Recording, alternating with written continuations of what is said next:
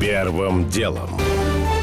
Специальная утренняя версия бизнес FM за 10 минут. Доброе утро. Сегодня 17 февраля. Я Игорь Ломакин. Это подкаст «Первым делом». Для начала о том, что случилось, пока вы спали.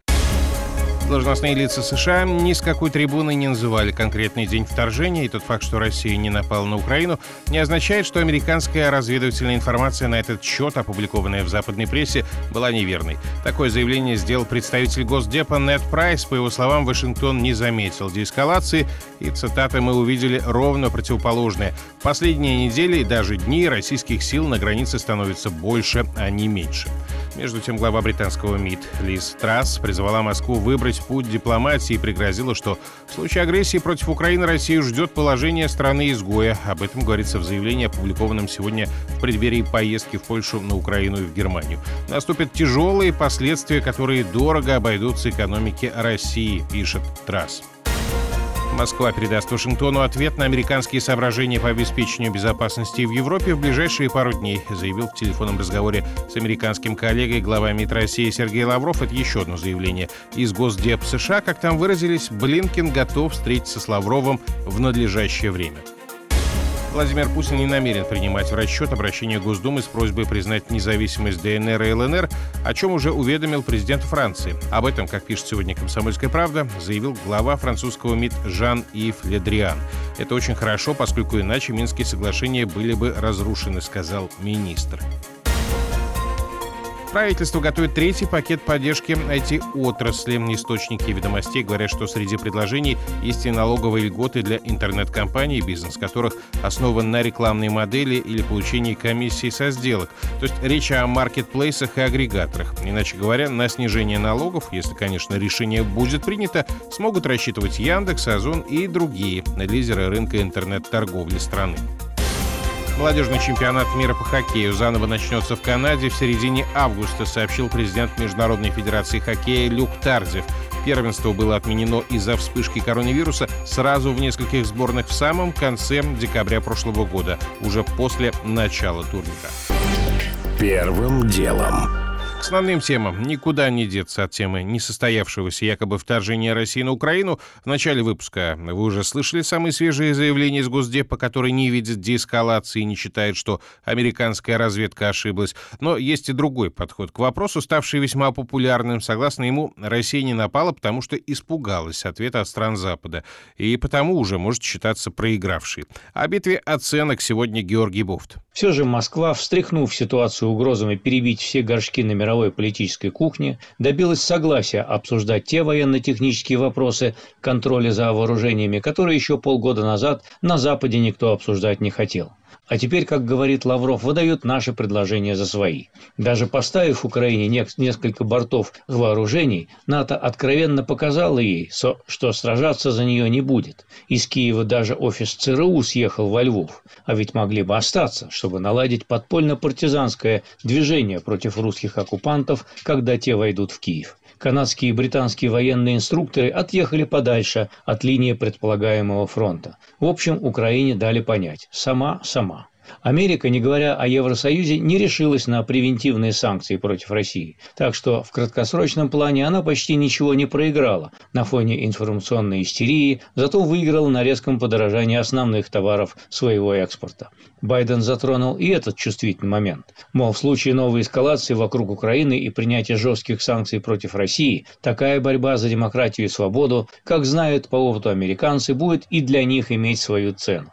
Надо заметить, что при рейтинге одобрения в районе 40% это весьма рискованное заявление для Байдена. Вряд ли все американцы рады будут приплачивать доллар-другой в пользу украинской демократии при каждой заправке. Георгий Буфт. Кстати говоря, агентство «Франс Пресс» опубликовало сегодня интервью с главой Минфина США Джанет Йеллен. Она признала, что санкции против России в случае гипотетического вторжения на Украину будут иметь глобальные последствия. Из ее слов следует, что Америка работает со своими союзниками, чтобы как можно лучше защитить их от возможных последствий санкций. Но никаких новых конкретных предложений, которые смягчат эффект у Вашингтона, сейчас нет.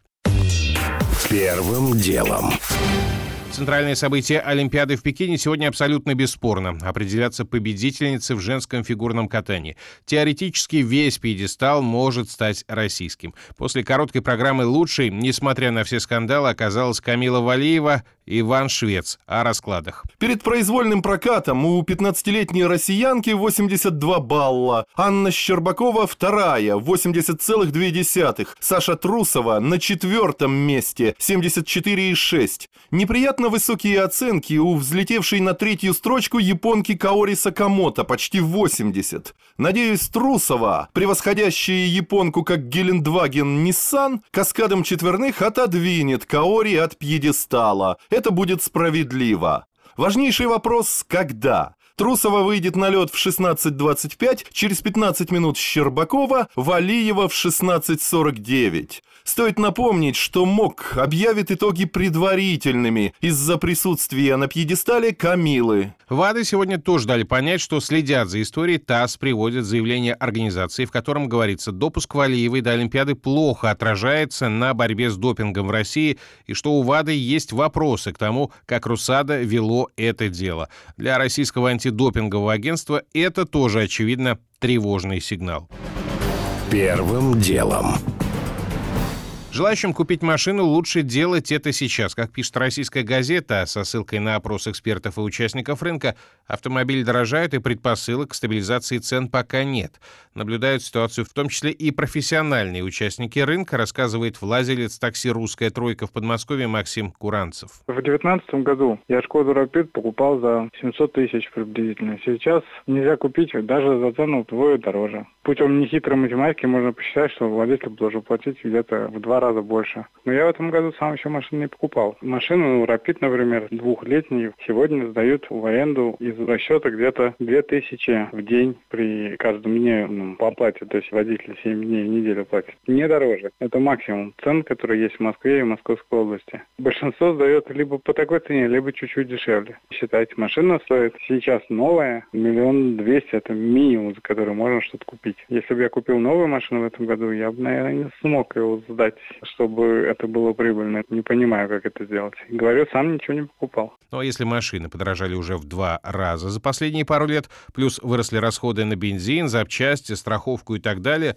логично было бы, если бы цены на такси тоже выросли пропорционально. А этого не происходит. Почему? Версия гендиректора Vector Market Research Дмитрия Чумакова. Агрегаторы по ряду направлений, по ряду поездок, по ряду регионов работают более низкой маржинальностью для того, чтобы увеличивать свою долю рынка. Во-вторых, уровень заработной платы, он скорее относится не к тем элементам, которые снижаются, но просто к тем элементам, которые не растут с такой скоростью, как, например, растут процесс стоимость новых автомобилей. Ну, я думаю, что компании пытаются сэкономить на определенных маркетинговых историях за счет того, что они стараются обеспечить более эффективные маркетинговые коммуникации. Впрочем, экономь не экономь, а на извозе машина, что называется, убивается за три года. Так что автомобили, купленные еще по старым ценам, видимо, все равно начнут уходить с рынка такси через несколько месяцев со всеми вытекающими последствиями. Первым делом. Ни туда и ни сюда. Законопроект о статусе апартамента, внесенный в Госдуму в апреле прошлого года, отложен из-за несогласия регионов.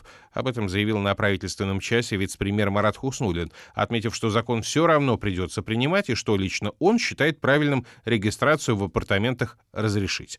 Эту позицию разделяют далеко не все. Глава комитета по строительству ЖКХ Сергей Пахомов вообще полагает, что было бы правильно вместо одного законопроекта создать два. Один будет регулировать правила и нормы для нового строительства, а другой решит уже существующие проблемы. Наверное, стоит говорить о том, стоит ли расширить перечень территорий, на которых можно сразу строить жилье. То есть те места, где сейчас стоят апартаменты, административная или промышленная какая-то территория, но если она отвечает санитарным нормам и правилам, можно ли в ней строить жилье? Я бы разрешил. Я не уверен, что у нас есть реальная возможность ковровым методом разрешить переводить жилье в апартамент. Они строились не как квартиры и не отвечают сегодня, может быть, кроме визуальных каких-то вещей, соответствующим соответствующим нормам и правилам. Понятно, что вопрос гораздо сложнее, чем просто разрешить или запретить. Вот в данном случае быстро хорошо не будет. Так или иначе, уйти от решения не получится, подтверждает управляющий партнер компании Webster Константин Ковалев. Эти генеральные планы городов, они предусматривают понятную социальную структуру, различные нагрузки на сети. Город должен понимать, как он развивается, он должен понимать, где и как используется недвижимость, какие ресурсы необходимы для поддержания качественного функционирования всех систем в целом. Поэтому рано или поздно нужно было поставить точку, и вот эта категория апартаментов, она должна была уйти. Другой разговор, что законодатели в настоящий момент стоят перед большой дилеммой, потому что огромнейшее количество социальной напряженности уже сегодня за эти 14 лет мы имеем. Депутаты собираются разобраться со статусом апартаментов до конца этого года. В нынешнем виде внесенный в Госдуму законопроект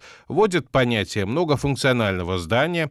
Оно из жилых и нежилых помещений, вне границ жилой застройки, в общественно-деловой зоне. Собственники апартаментов там могут регистрироваться, но документ не распространяется на уже построенные объекты. При этом зарегистрировавшись, владелец квартиры вправе требовать закрытия общепита по жилищному кодексу, а также парковочного места, детсада, школы и поликлиники в шаговой доступности. Кто и на какие средства должен строить все это, непонятно. Первым делом. Уже не успеваю рассказать подробно о том, как иностранным IT-гигантам, которые не выполнят требования Роскомнадзора, может грозить запрет на рекламу. Но, правда, IT-компании массово регистрируются. О том, что Госдума разрешила списывать со счетов чиновников деньги, происхождение которых они не могут объяснить, соответствующий закон принят Думой в третьем чтении, и о том, что с автодилера Рольф все-таки взыскали почти 20 миллиардов рублей – Иск Генпрокуратуры был направлен к основателю Рольфа Сергею Петрову и к самой компании. Взыскивать будут со всех солидарно. У меня же пока все. Это был Игорь Ломакин и подкаст «Первым делом». Кому мало, переходите в Бродкаст. Первым делом. Специальная утренняя версия бизнес FM за 10 минут.